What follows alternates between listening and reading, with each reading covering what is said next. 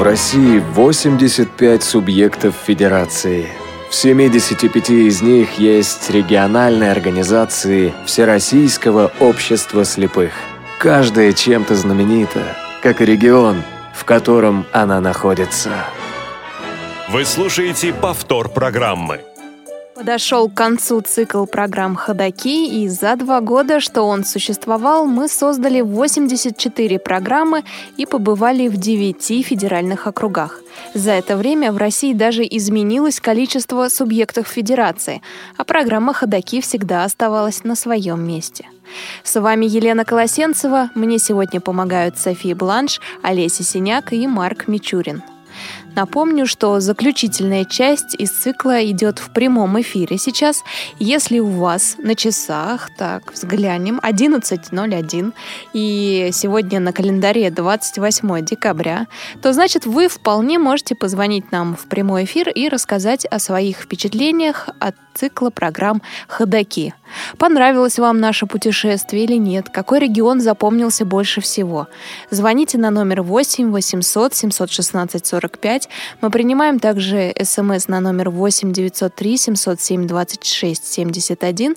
Вы также можете позвонить на skype radio.voz. Еще у нас, э, как обычно, уж в заключительном выпуске не будем делать э, исключений, у нас есть рубрика «Перекличка регионов», и если вы хотите передать привет своим знакомым, близким, коллегам, родственникам, поздравить их с наступающим Новым годом, то вы можете легко это сделать сейчас в прямом эфире, позвонив по тем же номерам, которые я называла, по скайпу radio.voz или написав смс на номер 8 903 707 26 71. А пока вы собираетесь с мыслями и решаетесь набрать наш номер 8 800 или отправить смс, вспомним самые яркие моменты нашего путешествия по дальневосточному региону, по дальневосточному округу федеральному. Начинали мы с республики Саха, как вы помните, Саха-Якутия, и, конечно, нас очень интересовало, интересовали погодные условия в этом регионе. А, рассказывает председатель Якутской республиканской, не председатель, а председатель представитель, извините, Якутской республиканской организации ВОЗ, председатель горной местной организации а, Сергей Безносов. Давайте его отрывочек из его интервью послушаем, и я к вам вернусь через минутку. Конечно, Якутия ассоциируется в основном э, с Леной, рекой. Может быть, для вас этот вопрос покажется глупым, но мне интересно, в Лене можно купаться? Конечно. И... Конечно. Ага, то есть она не такая быстрая и не такая холодная, как нам кажется. Ну, я не знаю, я в горном районе живу, у нас рек таких нету. У нас озера в основном, ну, ну лени купаются, как слышал. А что скажете по поводу зимнего периода? Какая самая низкая температура у вас в Якутии? Ну, у нас полюс холода, а, ну, там до 60, минус до 60 говорят ну, 55, 58, 57, ну, где-то вот такие.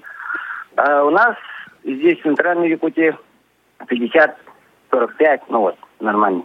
Ну да, нормально. А как вы одеваетесь? Как вы спасаетесь от холода? Расскажите. Ну, у нас мороз стоячий, ветра нету, поэтому сильно холод не, не чувствуется мороз стоячий, ветра нету, как в Москве. Как, на, наоборот, когда в Москве был, я замер, замерз. Замерзали, ага. Mm. А бывает так, что настолько сильный холод, что дети не ходят в школу? Дети да. и на работу не ходят? Минус 45 уже дети не ходят в школу. Ага. А лето? Какое у вас лето, например, этого лето года было? Ну, лето в основном у нас постоянно бывали очень жаркий, до 35-40 даже, можно сказать, в городе. Но в этом году, ну, в этом летом не чувствовалась такая, ну, лето, не лето, очень холодная была. Такое вот интервью у нас с Сергеем Безносовым получилось. А, но о погоде мы говорили, конечно, не только с представителями Якутской республиканской организации ВОЗ, но и с остальными, а, с остальными регионами, представителями других регионов, а, в том числе и с Амурской, из Амурской области. Так э, когда как раз разговаривали с представителями Амурской региональной организации ВОЗ, нас еще крайне заинтересовало, э, заинтересовал вопрос взаимоотношения россиян с их ближайшими соседями, китайцами. О чем мы, конечно, и спросили у председателя Амурской областной организации ВОЗ Владимира Александровича Титова. Давайте послушаем и отрывок из его интервью. Я читала, что у жителей Благовещенска и рядом расположившихся районов есть возможность ездить в Китай без э, визы. То есть не надо ничего оформлять, просто съездить на несколько дней. Да, достаточно иметь э, загранпаспорт. Эти паспорта, надо сказать, есть у многих, в том числе даже и у членов ВОЗ. Э, люди могут съездить в Китай на выходные, там что-то прикупить, отдохнуть. Это вполне возможно, да, и многие из членов ВОЗ пользуются такой возможностью. Это действительно так. Я так понимаю, что и китайская сторона не упускает возможность съездить в Россию. Много ли вас окружают жители Китая в Благовещенске? Знаете, их окружает много, а в связи с известными событиями, вот э, сейчас, когда рубль, к сожалению, так сказать, у нас э, упал несколько, соответственно, юань вырос, то число китайских, в том числе и туристов, ну, намного увеличилось. По-моему, за последние два года их э, увеличилось в три раза. Вот, так что они активно сюда едут, и кроме того, э, они здесь и работают, и в строительстве, и э, в торговле. Надо сказать, что вот близость к границе, она, конечно, оказывает непосредственное влияние на экономику города – и где-то меняет структуру даже занятости населения. Естественно, выпускать многие товары, которые выпускало даже раньше наше предприятие, сегодня мы, к сожалению, не можем в силу того, что нет возможности конкурировать э, с китайскими товарами, которые являются во многом ну, дешевле наших поскольку у них там своя система налогообложения, которая существенным образом отличается от нашей. Постоянные слушатели программы «Ходоки» знают, что мы всегда спрашиваем наших спикеров в беседе о программе «Доступная среда». Как она реализуется в регионе, есть ли какие-то изменения, для галочки все делается или действительно кладут плитку ровно, и она помогает в ориентации, э, в ориентировке. Наиболее подробно эту тему у нас э, в цикле программы «Ходоки», посвященном э, нашему федеральному округу Дальневосточному, ответила на этот вопрос председатель Хабаровской региональной организации ВОЗ Елена Анатольевна Зенкина. Ну, во-первых, в состав Хабаровской региональной организации у нас входит не только Хабаровский край, а входит и Магаданская область, и Камчатский край, и Еврейская автономная область. И вот говоря о реализации программы «Доступная среда», даже вот в нашем вот, дальневосточном регионе, а, в каждом городе, в Магадане, на Камчатке, в Хабаровске и Биробиджане, да, то есть она проходит несколько по-разному. В основном в городе Хабаровске э, доступная среда программа работает давно и сделано уже немало.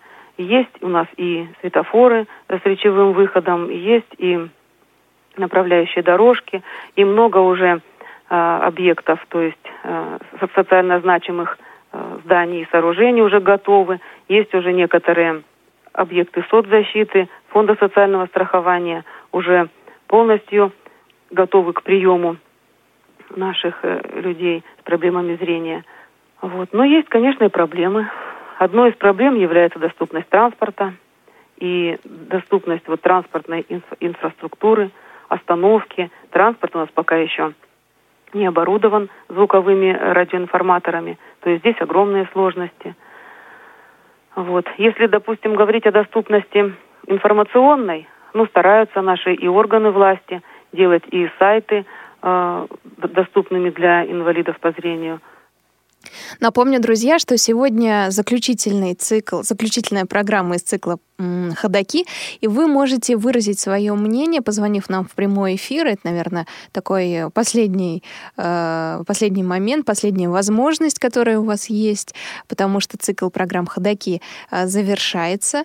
Э, вы можете позвонить на номер 8 800 716 45, написать смс на номер 8 903 707 26 71 и также позвонить на skype radio.voz.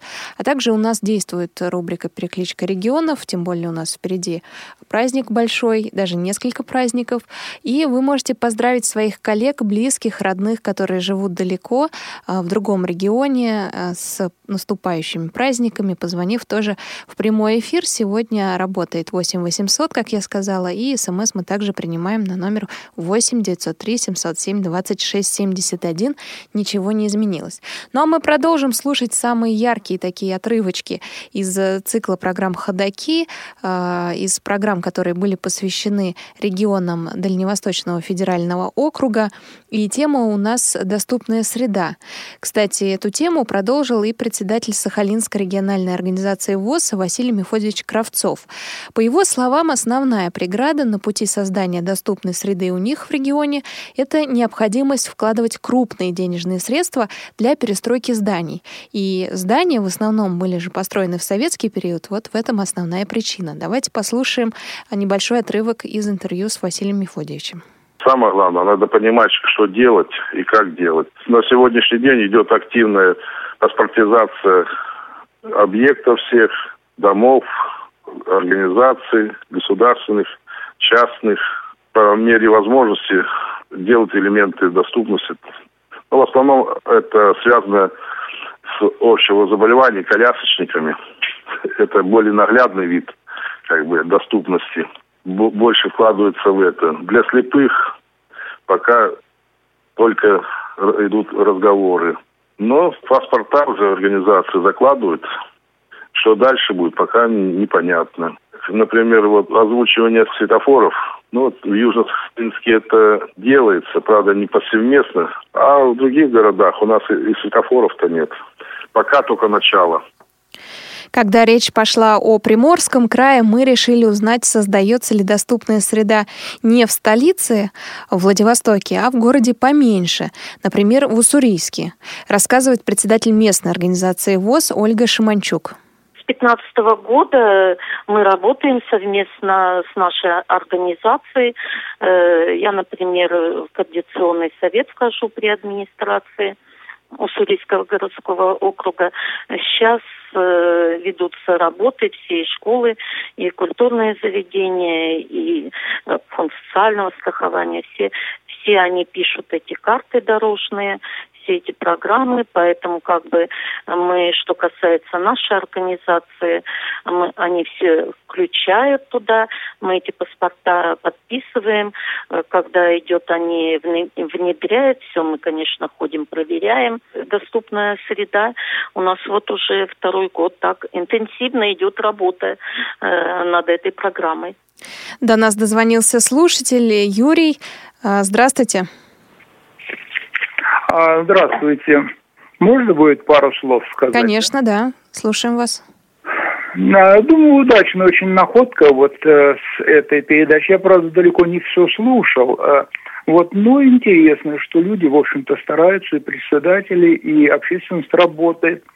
Особенно меня порадовало то, что вот настольные игры не забываются, шахматы везде культивируются, понимается, что это важный реабилитационный фактор такой – вот только одно меня, так сказать, и порадовало, и огорчило.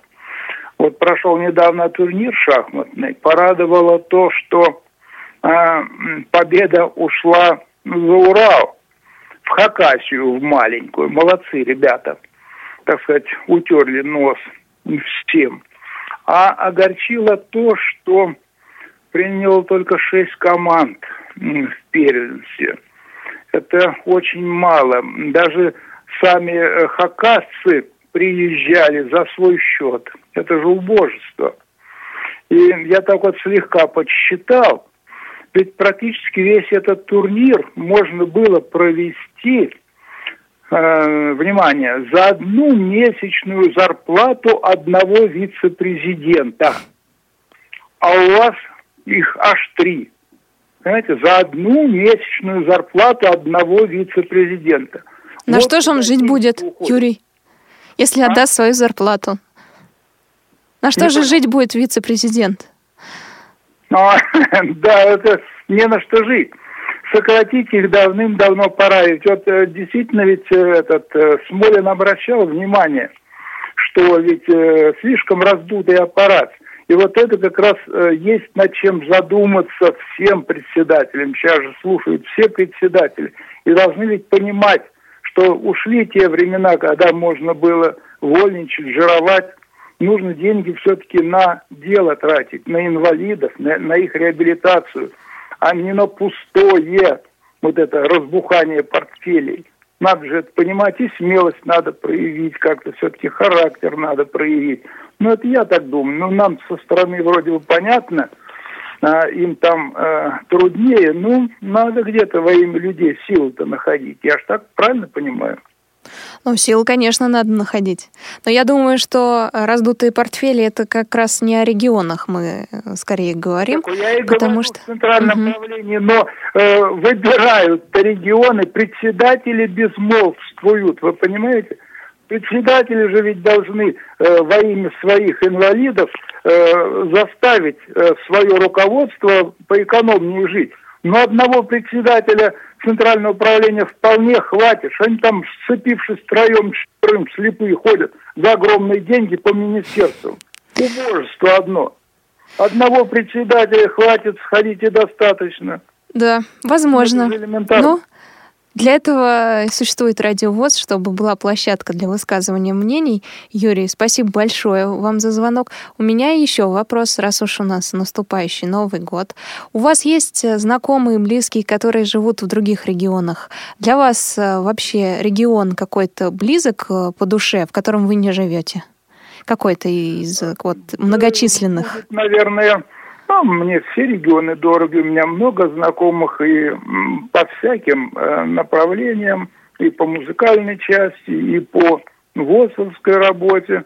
Всем до, доброго года, э, разумного э, понимания ситуации, э, твердости характера, всего прочего я лучше всем пожелаю, будет правильно. Э, это будет, наверное, верно, чтобы никого не выделять, а то Понимаете? Мне думается так. Спасибо большое, Юрий. Спасибо огромное, что позвонили.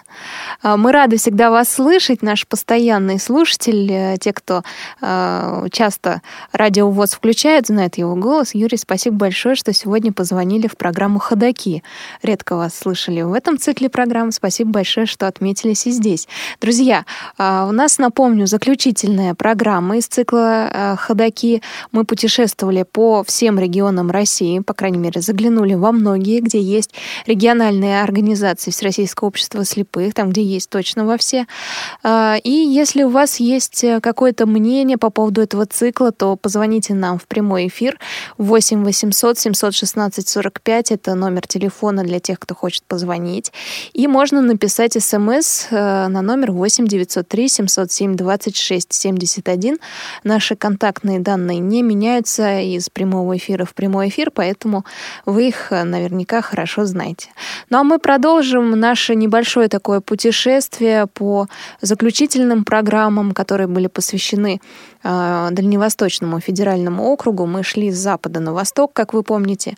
Вышло 84 программы, напомню.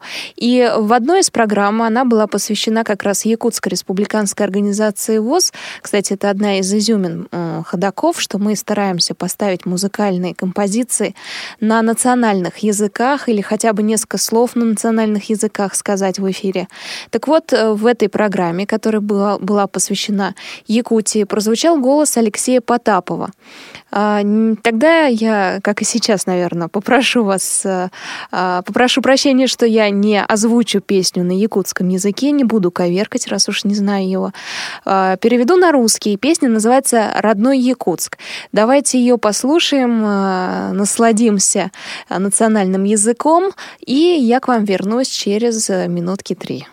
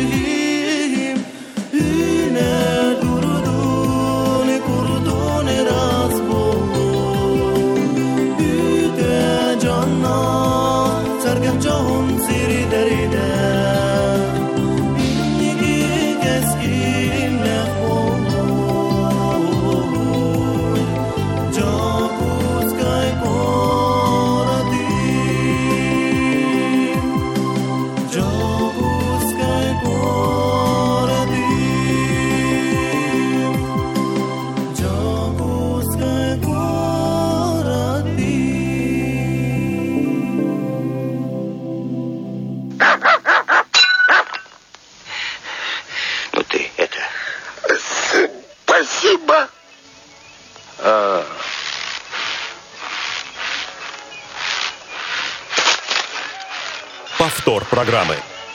Ты заходи, если что. Ходаки. Вы слушаете заключительную программу из цикла «Ходоки». Цикл посвящен был путешествию по различным регионам России. Мы начали с Запада и заканчиваем на Востоке. Сегодня речь идет о программах, которые были посвящены регионам Дальневосточного федерального округа. Их э, было не так много, но э, тем, как всегда, очень большое количество у нас. Э, доступную среду обсуждали. Теперь поговорим о трудоустройстве. Не смогли не обойти эту тему стороной, конечно, и оказалось, сказал, что тут на Дальнем Востоке даже больше проблем, наверное, чем в других федеральных округах. Ну, по крайней мере, мне так показалось.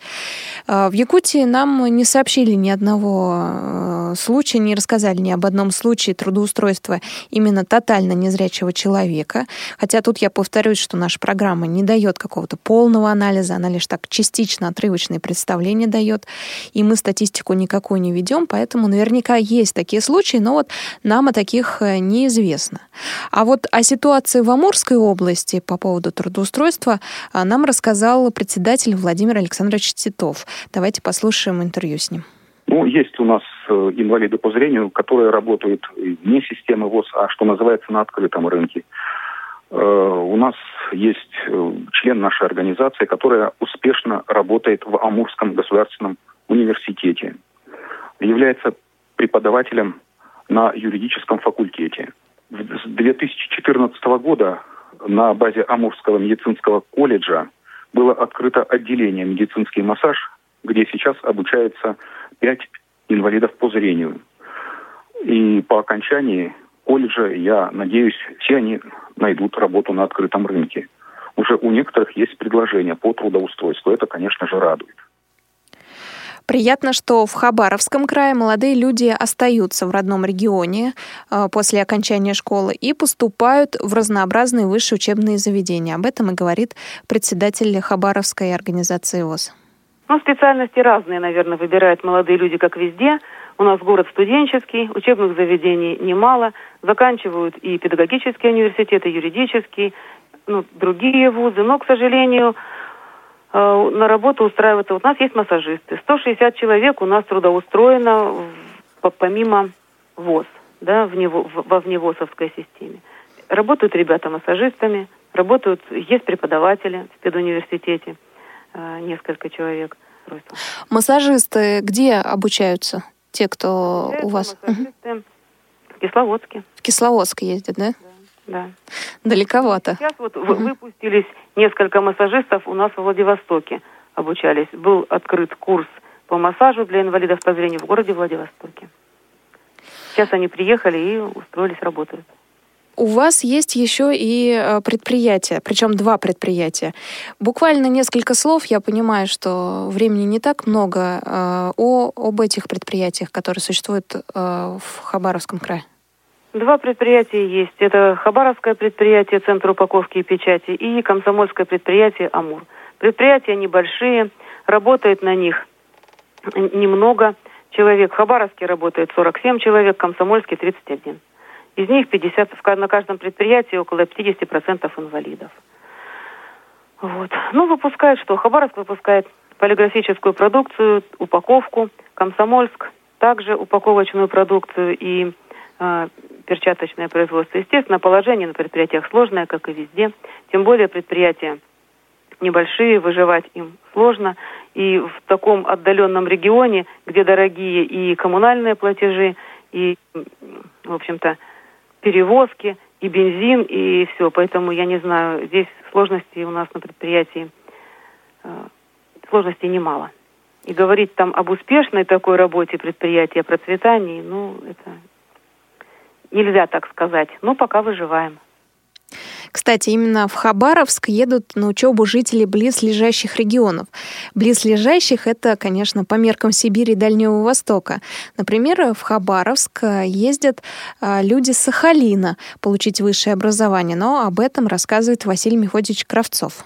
Те, которые молодые люди у нас, которые учатся, например, в Хабаровске, та- там более они продвинутые, но они при это сюда почти не возвращаются на Сахалин. Все, которые обучаются на материке, они стараются закрепиться там и остаться. Василий Мефодьевич, а если уезжают э, учиться действительно в Хабаровск или на Сахалине учатся, то какие специальности выбирают? Это такое м- масса, это массажисты. У нас школа в Хабаровске, там общеобразовательная. Ну и получают навыки, говорю, пользования реабилитационными средствами, чтению по. А впоследствии они едут в центр на массажиста учатся и стараются там закрепиться. Есть еще какие-то примеры? Юристы, психологи? Мгм. Девушка тотально слепая, она закончила университет наш и поступила, работает, ну, тоже с инвалидами, там, с детками инвалидов обучает их. Ей нравится. Второй закончил тоже этот университет, но он учился на дело производства судейское. Ну, сейчас работает в частном компании, там, по продаже мебели. К сожалению, как э, нам позже стало известно, э, человек, о котором идет речь, работает не по специальности. Он юрист, но работает на месте менеджера. Порадовала информация, которую мы получили от представителей Приморской краевой организации ВОЗ. Там уже сложилась традиция у представителей Всероссийского общества слепых поступать на юридический. И примером может э, служить карьера практикующего адвоката Дмитрия Плюща. Давайте послушаем интервью с ним. Проблемы со зрением у меня начались э, практически с рождения. Э, вот было остаточное зрение, которое я потерял благополучно в 9 лет. Вот. На тот момент я уже обучался в третьем классе в школе для слепых и слабовидящих, которая находится а, в городе Артеме Приморского края. Это тот город, где вы сейчас живете, правильно? Да, да, да, да, да, это где я сейчас проживаю. Вот. Тут буквально, э, ну, может быть, один километр до моей школы, от моего дома. В 2001 году я закончил благополучно школу без троек и э, стал выбор профессии. Ну, сами понимаете, э, в наше время и вообще, в принципе, у наших слепых выбор небольшой. То есть либо массажист, либо юрист, либо э, психолог, либо фило- филологический, либо исторический. Ну, по-моему, вот если я не ошибаюсь, на этом круг, в принципе, и замыкается на самом деле. Вот. Ну, еще есть, есть возможность, у кого а, в городе присутствует, э, работает предприятие, то ну, трудоустройство на предприятие. Может быть, конечно. Но, опять же, не везде. Но выбрал я, значит, э, специальность юрист. В 2001 году я поступил на Дальневосточный государственный университет. В 2006 году я его окончил. Э, После чего стал выбор места работы. Вот здесь Подождите немножко, еще спрошу. Кто-то уже был там, обучался на этом факультете среди представителей э, краевой организации? А, вы знаете, да, на тот момент обучались, э, значит, на два курса старше обучался Виктор Ашанин, который сейчас учится на массажиста. Э, обучался Павел Кияев, которого вы, возможно, тоже знаете, на год старше меня. Ну и вот потом уже я шел. А до этого обучались Виктор Бережной, Андрей Круг, которого, к сожалению, уже нету. Ну, много, в принципе, еще вот, которых я даже и не знаю, честно говоря, людей, которых, э, которые обучались именно вот на факультете правоведения в Дальневосточном государственном университете. Также небезызвестный в Приморском крае адвокат Апанасюк Василий Афлентич, вот, обучался в Дальневосточном государственном университете. Да, но не один, не два, и не вы первый. Конечно. То есть это такая Я уже первый, традиция я- стала. Да, и я не последний, вот в чем дело. Вот. Ну, а после чего, уже после окончания в 2006 году, уже стал выбор профессии. Точнее, не профессии, а выбор места работы. Ну и здесь начались самые основные проблемы. Трудоустройство, сами понимаете, э, в наше время, да и в то время уже вот, была большая проблема устроиться инвалиду, особенно инвалиду первой группы, и как бы неважно, по зрению, не по зрению, вот первая группа и все этого достаточно. Ну, обратился я в адвокатскую палату Приморского края. В принципе, меня и отправил тот, э, президент адвокатской палаты Борис Петрович Минцев э, к нашему председателю общества слепых Дмитрию Вячеславовичу Поташову. Так как Дмитрий Вячеславович Поташов у нас адвокат, до сих пор действующий.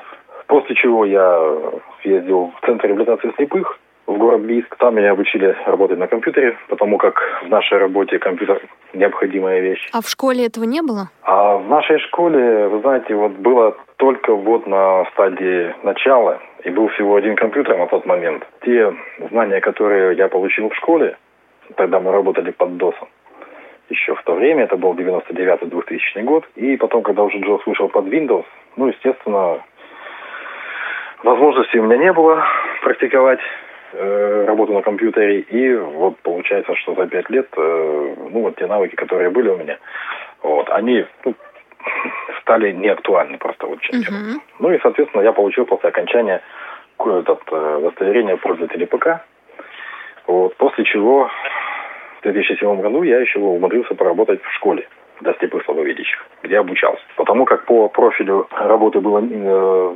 маловато, вот, я в 2007 году, с э, 15 мая, Дмитрий Вячеслав- Вячеславович Поташов меня взял к себе помощником адвоката. Ну, а у адвокатов э, есть небольшая проблема, скажем так, э, с клиентурой в летнее время. Все выходят в отпуска. Перестают судиться. судьи. Да, и вот э, получается так, что в летнее время, в летний сезон работы у адвокатов практически нет. А так как я пришел к нему э, в мае седьмого года, вот, я посмотрел это все, смотрю, что э, работы как бы не особо, поэтому надо что-то еще дополнительно искать. Я, конечно, понимаю, что статус помощника адвоката это уже что-то, это не просто юрист. Вот, и получается, что в общем, устроился я с 1 сентября седьмого года вот именно по удостоверению пользователей ПК, э, то есть обучать детей компьютерной грамотности в школе для слепых маловидящих. Там я проработал благополучно три с половиной года. Работая в школе, я, естественно, совмещал свою и связь помощника адвоката. А уже когда не получилось так, что я совмещать не, просто не получалось физически, ушел из школы и э, решил все-таки продвигаться по карьерной лестнице, лестнице именно вот а, в плане юриспруденции. В 2015 году, в феврале месяце, я э, получил статус адвоката, то есть сдал соответствующий экзамен. Вот. Огромное спасибо, конечно, нашему председателю общества слепых. А, Почему? Потому что он все-таки добился того, чтобы мы а, не платили взнос э, в размере 100 тысяч. Потому что после сдачи экзамена, чтобы получить статус и допустили к присяге, вот, необходимо внести взнос э, в размере 100 тысяч рублей. Почему мы? Это э, еще Евгений Попов в 2010 году был первый, который пошел бесплатно. А, Виктор Ашанин получал также бесплатно. Ну вот я был третий. Дмитрий Плющ, практикующий адвокат, рассказал свою историю. У нас на связи Андрей. Андрей, здравствуйте. А, Я приветствую а, вас, уважаемые Елена, уважаемые слушатели. Так как региональная сегодня передача, я хотел бы, можно воспользоваться региональщицу а, э, Людмилу Фролову из Подольска поздравить а, с наступающим Новым годом. Она моя одноклассница Вот, я Андрей Лаврентьев из первого интерната вот, э, учился до 99 -го года, и она в моем классе. Так что хотел бы с большим удовольствием, э, пользуясь эфиром, поздравить ее с Новым годом, поздравить своих одноклассниц Оксану Лебедеву, вот, там Лену Евдокимову тоже, э, которая тоже одноклассница. Вот. И, и весь радиовоз женский коллектив, э, выпускающий бригаду. Спасибо большое, Андрей. Я так понимаю, что ваши одноклассники разлетелись по миру, да, живут в разных ну, регионах. В общем, э, ну, по регионам. По регионам. Это вот угу. был, когда э, подмосковный э, регион, вот я с большим удовольствием повтор слушаю, вот, так что, и вот дождался наконец-то, когда будет прямая передача, вот сегодня, все в записи шло. Я, кстати, все выпуски э, скачал, с большим удовольствием слушаю.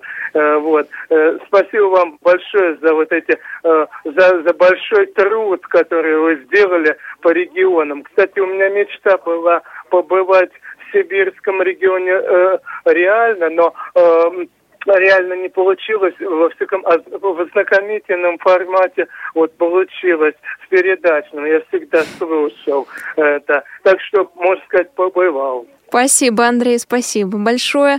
Надеюсь, что наше путешествие не закончится с циклом программ «Ходоки». Мы придумаем еще что-нибудь новенькое, чтобы действительно вот так, э, сидя а дома, Ивана, можно было а заглянуть Ивана в гости.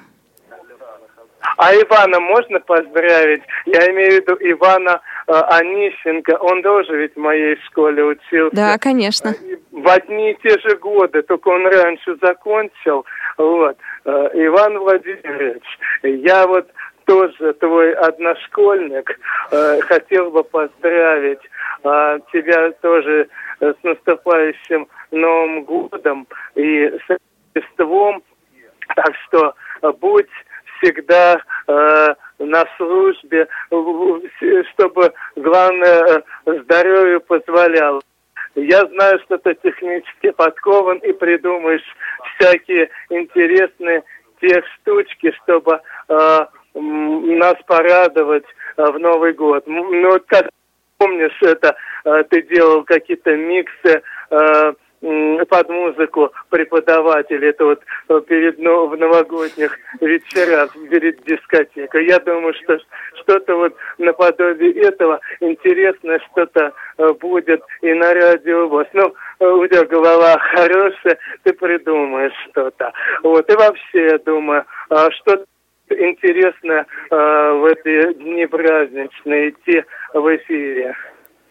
Да, друзья, спасибо большое, Андрей, вам огромное спасибо, что дозвонились до нас.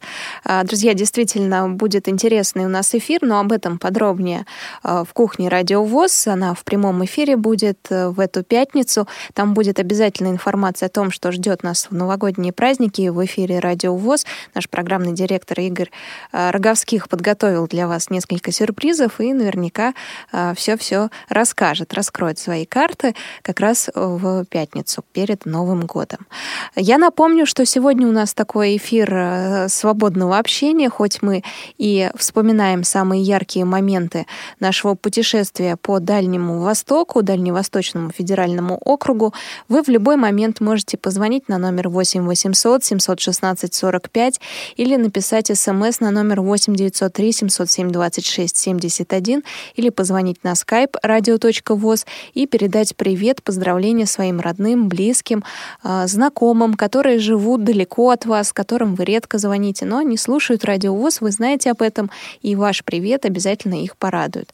Тогда звоните нам на номер 8 800 716 45 и на skype radio.voz.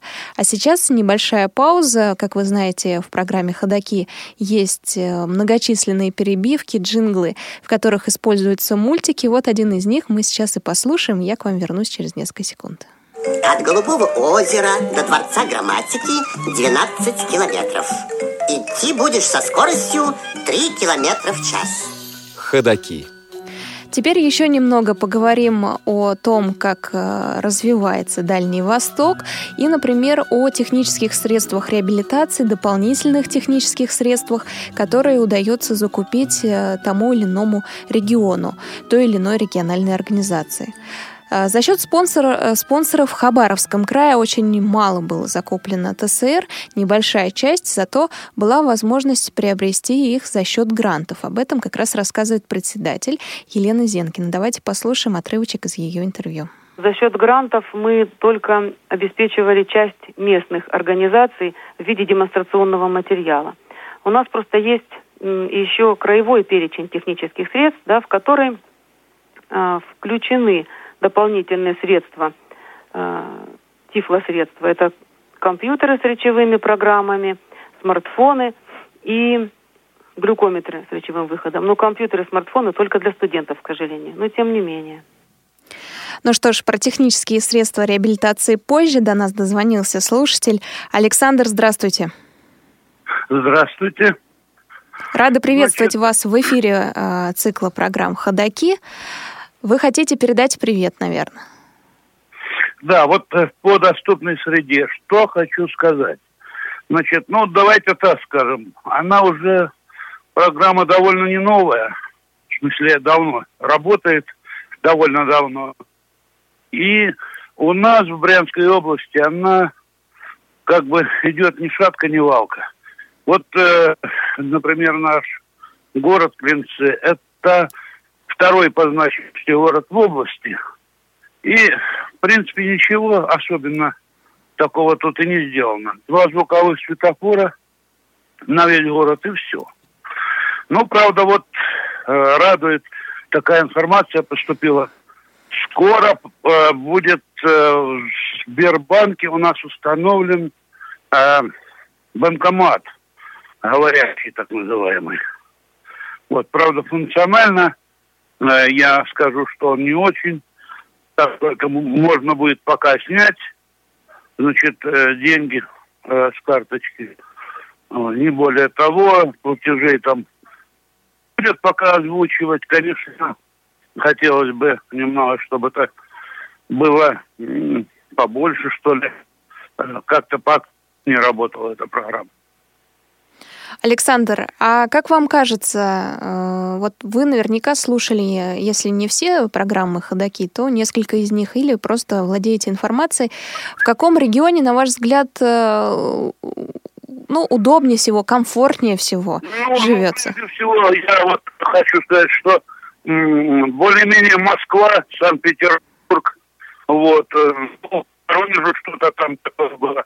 Ну, а Дальний Восток, вот, вернее, вы говорите, вот сейчас как раз разговариваем о том, ну, там, по-моему, вообще ничего пока не делается. Хотя, хотя, хочу сказать, председатель, конечно, э, вот стараются что-то делать. По-моему, все это пока, пока в какой-то стадии такой, не знаю, запуска или... Нет, плохо, плохо.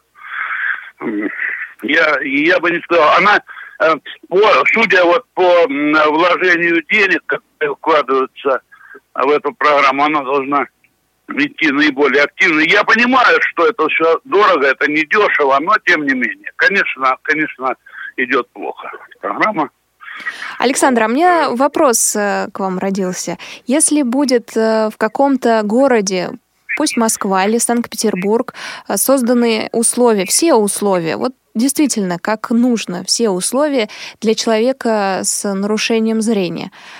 Захотели бы туда переехать? Или все-таки родной край, нет, хоть и нет, без доступной среды? Не однозначно никуда. Это ага. однозначно никуда. Так я и предполагала. Все-таки вся моя жизнь прошла э, на Брянщине. Это моя родина, это мои как бы э, тут и корни. И, ну, все абсолютно. Нет, переехать никуда. Я не хотел бы. Я хотел бы иметь то, что вот эм, как бы у нас есть эталон, откуда можно отталкиваться. Это вот Олимпийские Сочи. Вот, э, вот по этому бы эталону, как бы, э, чтобы было везде. Угу, я поняла вас. Александр, а есть ли у вас друзья, знакомые, кто далеко живет, кому хотите передать а, привет? Да, хотел угу. поздравить. Вот хорошая такая у меня есть знакомая есть, Лариса Литвиненко, это Ямало-Ненецкий округ, вот, поселок Харп есть такой у нас там. Вот. И, кстати, вот про нее немного. Дело в том, что она э, в этом поселке, в принципе, одна член ВОЗ, ну, там Тюменская организация, вы сами понимаете, какие там расстояния, и она, в принципе, добивается для себя всего сама. То есть э, никакие председатели, никто ей, в принципе, не помогает. И у нее, у нее есть для ее жизни, она не зрячая полностью, вот, для нее есть все, что, э, ну, как бы надо инвалиду по зрению на кухне, дома, в быту и так далее. То есть ей очень хорошо помогает администрация их поселка, вот, э, социальная защита, соцстрах и так далее. Но это она вообще сама по себе очень активна. Лара, поздравляю тебя с праздником. Желаю тебе счастья, здоровья. Вот, решения твоих проблем всех. И, ну, наверное, переехать тебе оттуда тяжеловато э, на севере. А как вы познакомились, э, мне интересно? Как а Брянская вот область? познакомились. Я являюсь э, преподавателем по компьютеру в Реакомпе. Был в 2008 году. Ну и вот как-то что-то она попросила у меня. Там помочь что-то нужно было сделать. Рассылку. Ну и все, я стали общаться. Ясно. Спасибо большое. Спасибо огромное, Александр, что позвонили нам сегодня в эфир. У нас сегодня такое свободное общение, хоть мы и э, ведем заключительную, заключительную программу «Ходоки». У нас есть, друзья, возможность, э, чтобы вы передали привет, если есть такое желание, или высказаться по поводу программы «Ходоки». Конечно, можно позвонить на номер 8 800 716 45. Напомню, что для жителей России звонок будет бесплатным. И также можно написать смс на номер 8 903 707 26 671 и позвонить, либо написать на skype radio.voz. А, мы сегодня говорим о программах, которые были посвящены регионам Дальнего Востока. И тема у нас а, сейчас шла «Технические средства реабилитации». До этого говорили о доступной среде. А, поговорили немного о ТСР, которые в Хабаровском крае. Поговорили а, о других э, регионах. А вот э, в Сахалинской области другая проблема существует. Дело в том, что там о каких-то новинках технических очень плохо знают. И э, люди, даже если попросят такую техническую новинку, и она окажется у них в руках, то они просто не будут знать, как ею пользоваться. Да и, впрочем, информация доходит очень поздно. А, ну что ж тут, я не буду э, пересказывать слова председателя, давайте его послушаем. А, председателя Сахалинской региональной организации ВОЗ Василия Мефодича Кравцова. Беда у нас в том, что люди пожилого возраста в основном, они-то и понятия не имеют, как ими пользоваться, для чего они нужны. Вот, например, у нас были видео лечители приходили. Мы соцстрах это сделали, раздали. В принципе, никто ими не пользовался потому что они неудобны. И люди говорят, самое главное, что у нас нет таких центров, которые обучали, пропагандировали эти реабилитационные средства и как бы внедряли их в повседневную жизнь инвалида.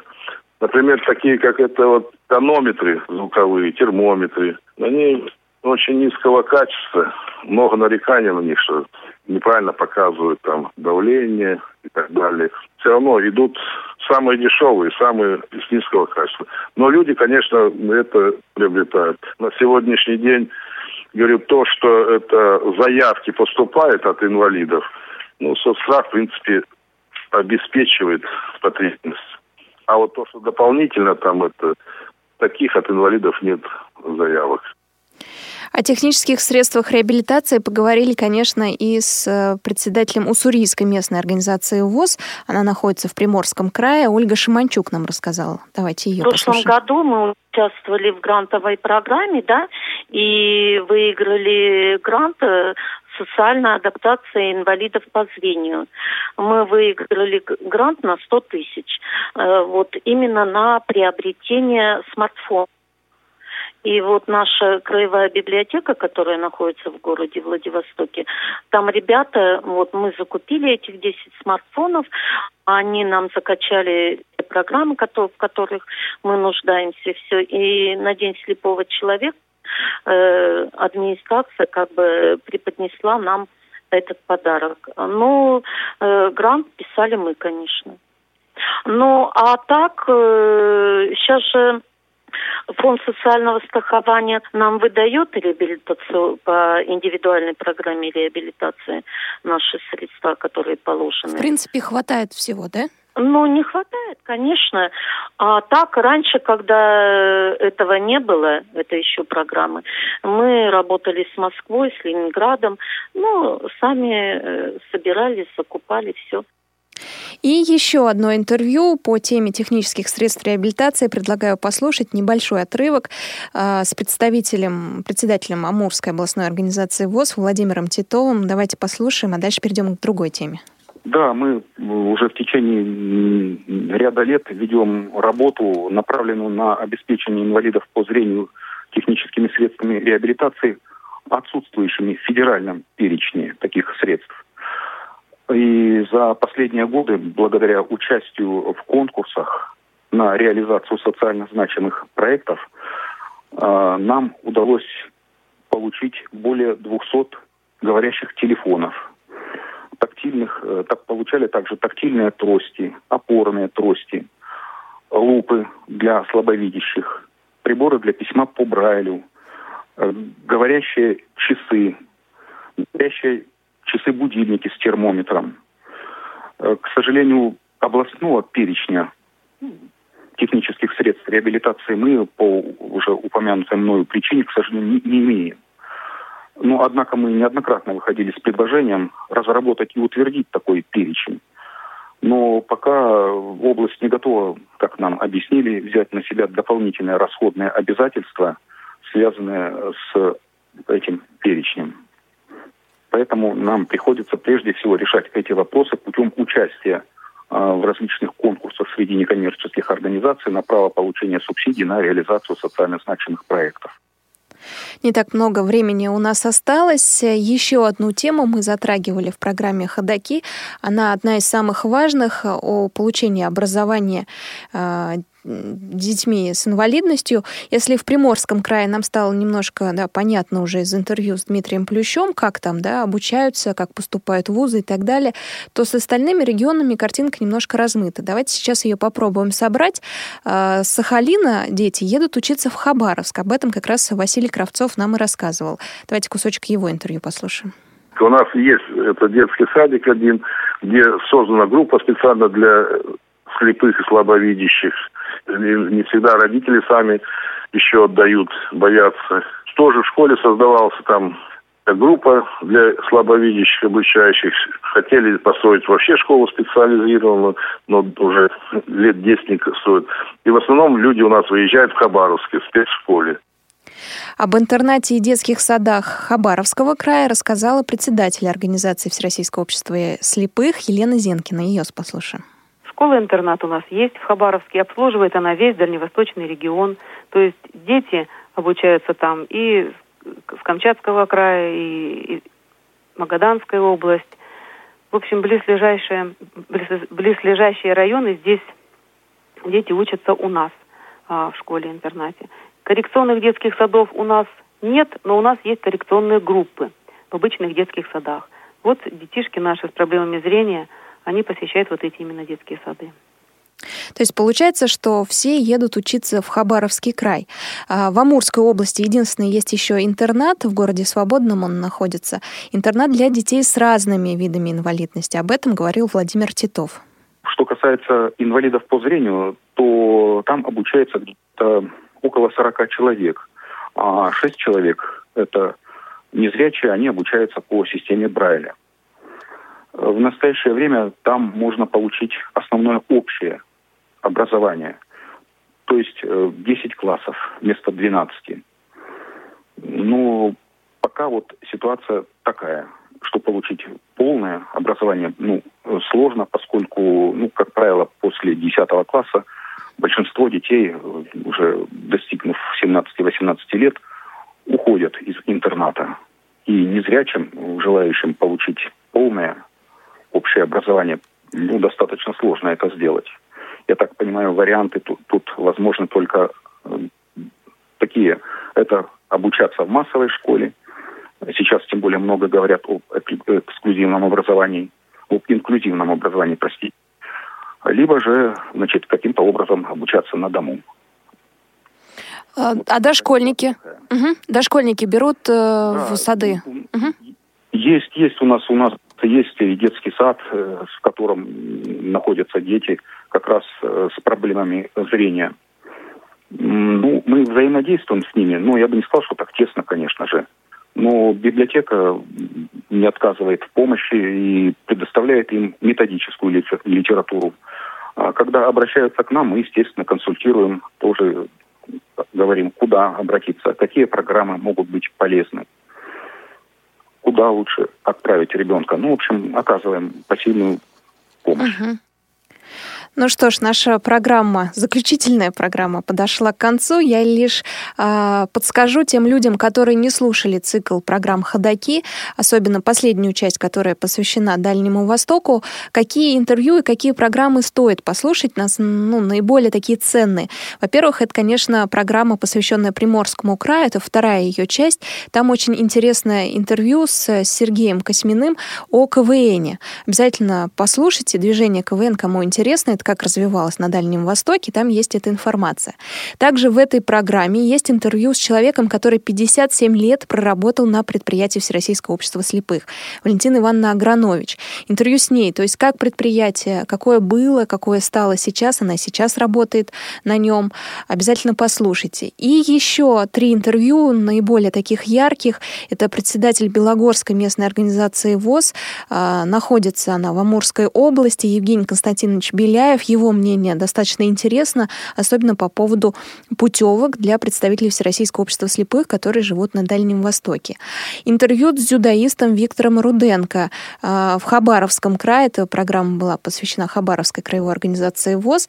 И еще одно интервью, очень интересное, а, человека, который живет на Сахалине, Ян Шевенда, музыкант, мультиинструменталист и педагог дополнительного образования. Его интервью тоже, мне кажется, наиболее интересным из тех, что были в нашем цикле в заключительной его части, которая посвящена Дальнему Востоку. Ну что ж, я с вами прощаюсь. Как раз в конце послушаем произведение от э, Яна, называется «Поколение Next». А, с вами работала Елена Колосенцева. Мне помогали сегодня София Бланш, Олеся Синяк и Марк Мичурин. Если у вас остались вопросы, пожелания, то мы их рады услышать, прочитать на нашей почте радиособака радиовоз.ру. До свидания. Вы слушаете повтор программы.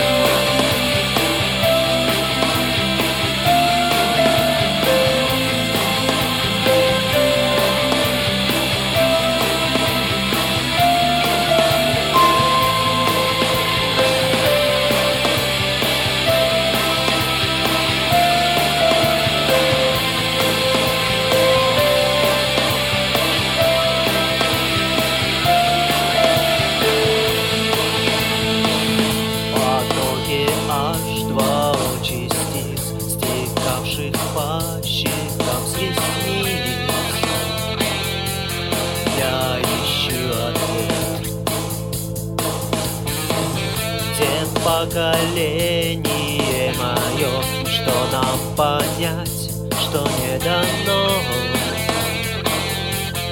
Море слез и бед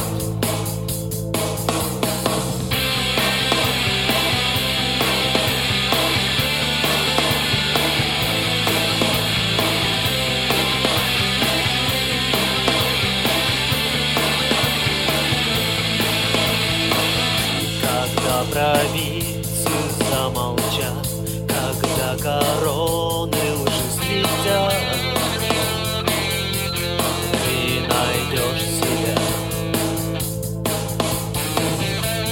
в потоке аж два частиц перед тобой склоняясь низ. Ты поймешь, кто я.